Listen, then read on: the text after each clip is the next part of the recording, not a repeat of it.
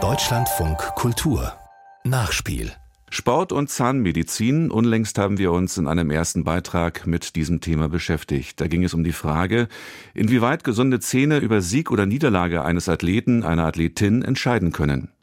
Jetzt schauen wir auf die Mediziner selbst. Seit einiger Zeit können sich Zahnärzte in Deutschland zum Team-Dentist fortbilden.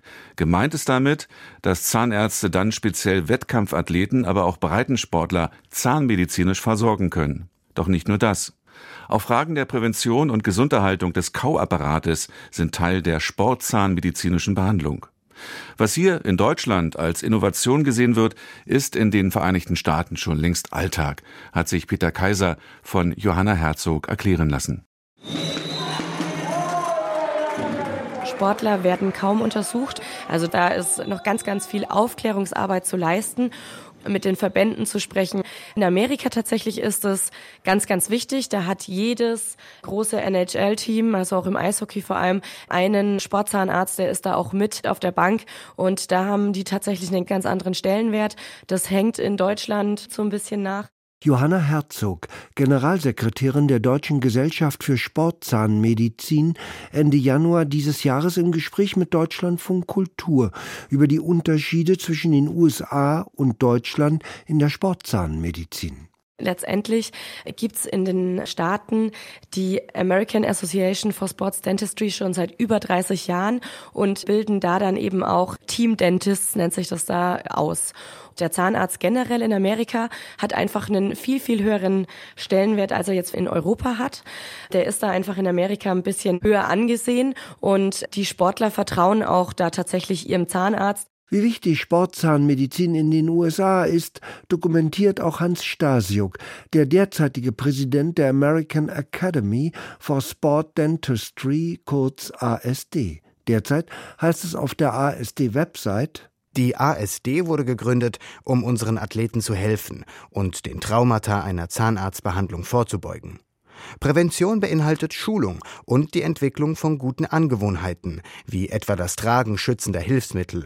All das innerhalb der sportlichen Regeln und im respektvollen Miteinander. Ob Breitensport oder Profisport à la Couleur, die Zahngesundheit der Sportlerinnen und Sportler spielt eine eminent wichtige Rolle. Während das in den USA längst Allgemeinwissen ist, hat die deutsche Sportzahnmedizin in diesem Bereich noch Rückstände, sagt Guido Pavlik, Zahnarzt an der Akademie für Sportzahnmedizin in Berlin. Es ist natürlich eine Neuordnung der Fachgebiete. Die klassische Medizin ist ganz klar aufgeteilt. Zahnmedizin, Orthopädie, respiratorische Medizin. Das lässt sich mit modernem Wissen natürlich nicht mehr aufrechterhalten. Die moderne Sportzahnmedizin, die beschäftigt sich dann eher mit Synergieeffekten, wo wir also leistungsfördernde Körperprozesse nehmen, sowie verstärkter Biss, optimierte Atmung Barbara Plaster, Zahnärztin und Vizepräsidentin der Deutschen Zahnärztlichen Gesellschaft, sieht die Hauptaufgaben und Chancen der Sportzahnmedizin hierzulande im präventiv-prophylaktischen Bereich. Was sehr, sehr wichtig ist, ist zum Beispiel, wie die Kiefergelenke arbeiten, wie der Biss ist, ob die eine totale Fehlstellung haben, ob die falsch zubeißen. Stellen Sie sich einen Läufer vor, wo es um Millisekunden geht. Da spielen diese Kleinigkeiten, dass man im Körper gerade ist, dass der Körper gut funktioniert und symmetrisch ist, spielt eine ganz erhebliche Rolle.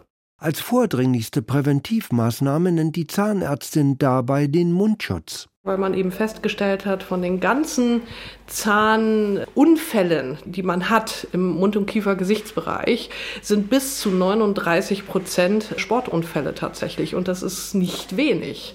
Und 80 Prozent dieser Sportunfälle betreffen dann die Frontzähne. In diesem Bereich meint die Generalsekretärin der Deutschen Gesellschaft für Sportzahnmedizin, Johanna Herzog, kehrt sich das Verhältnis Deutschland und USA plötzlich um, denn rein vom wissenschaftlichen her ist uns die USA deutlich hinterher. Alles, was gerade dieses Schienenthema angeht, da sind wir der USA meilenweit voraus und da setzen die sich dann tatsächlich bei uns in den Kurs.